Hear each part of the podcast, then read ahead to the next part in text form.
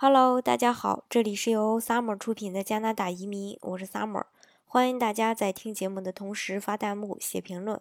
想了解更多移民资讯，请添加微信幺八五幺九六六零零五幺，或关注微信公众号“老移民 Summer”，关注国内外最专业的移民交流平台，一起交流移民路上遇到的各种疑难问题，让移民无后顾之忧。呃，今天呢，给大家分享的内容。内容呢是这个在加拿大安家需要多少钱？嗯，这个加拿大作为一个老牌的移民国家、热门的移民国家，吸引着很多人想要移民到加拿大。移民政策呢，如今也是呃呈现一个利好的一个形式，所以申请人对移民后的一些安家费用的支出，嗯，我觉得应该要提前的了解。嗯，接下来呢，就给大家详细的说一下。嗯，住所的话，一般是独立屋中与别人合住比较划算。首先，最重要的是找到一个合适的住所。到了加拿大后呢，一般，呃，移民的这个，嗯，代理公司他会有这个安家置业服务，会帮申请人安排好。嗯，自身呢也可以从报纸广告啊、朋友介绍啊，或者说去这个自己认可的一个地方，呃，直接去看房子。呃，这些呢可能。嗯，都会比较好。一般而言呢，在独立屋中与别人合住，共用卫生间与厨房都会比较便宜，一居室也就是二二百到三百加元吧。如果是说住公寓的话，特别好的位置，一居室的话需要五百到七百加元，两居室就在七百加元以上了。这个根据这个位置啊，呃，大小啊会有差别。交通方式的话，可以选择二手车或者说租车。嗯，在加拿大呢，生活中必备的这个交通工具就是汽车。嗯，像这个在加拿大，日本车、呃，欧洲车都贵，并且保值。美国车其次，最便宜的是韩国车。如果有工作、有稳定的收入，目前流行租新车的方式，四年中每个月只要付二百加元，就可以租到这个，嗯，丰田。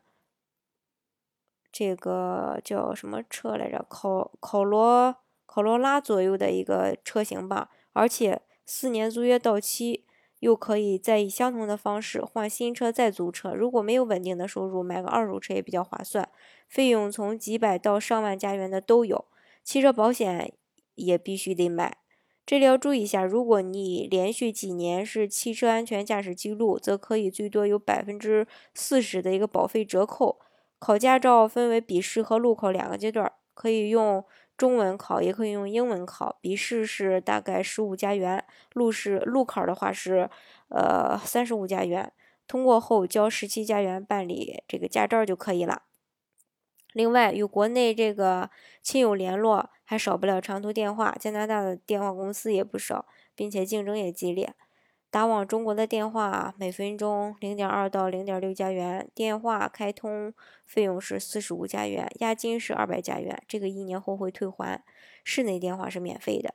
除了上面这些必要的支出以外，如果住所不包电费，则每个月自己还要交电费，大概二十加元。一家人的食品每月支出平均每个人一百加元左右，呃，一百加元的话会足够了。公车的话，月票是五十，呃，四加元一个区内的。再就是教育、医疗，这个很多都是免费的。嗯，加拿大永久居民享受十二年免费义务教育，呃，学校和专业选择不受限，同时可以申请政府提供的助学金或学生无息贷款。另外，新移民可以享受免费的英语、法语培训以及新移民生活的一些辅导。嗯，我们都知道加拿大它是实行全民医疗保障制度的，只要住进医院就可以享受全部医院的医疗的服务，包括住院、陪护、饮食、治疗、妊娠检查和婴儿出生等等各种费用吧。另外，医疗保险体系也比较完呃完善，孩子牛奶金、失业保险金、救济退休金以及养老金等等社会各种社会福利都呃证明了这个加拿大移民的一些优势。所以说，加拿大的安家费用支出，通过一定的努力和技巧去寻找的话，能省下一大部分钱。嗯，为了更好的生活吧，移民的人呢，移民的小伙伴呢，应该掌握最起就是最简单的一些、最起码的一些生存常识，我觉得这个还是非常有必要的。好，今天呢就给大家介绍这么多。如果大家想具体的了解加拿大的移民政策、移民生活的话，欢迎大家添加我的微信幺八五幺九六六零零五幺，或是关注微信公众号“老移民 summer”，关注国内外最专业的移民交流平台，一起交流移民路上遇到的各种疑难问题，让移民无后顾之忧。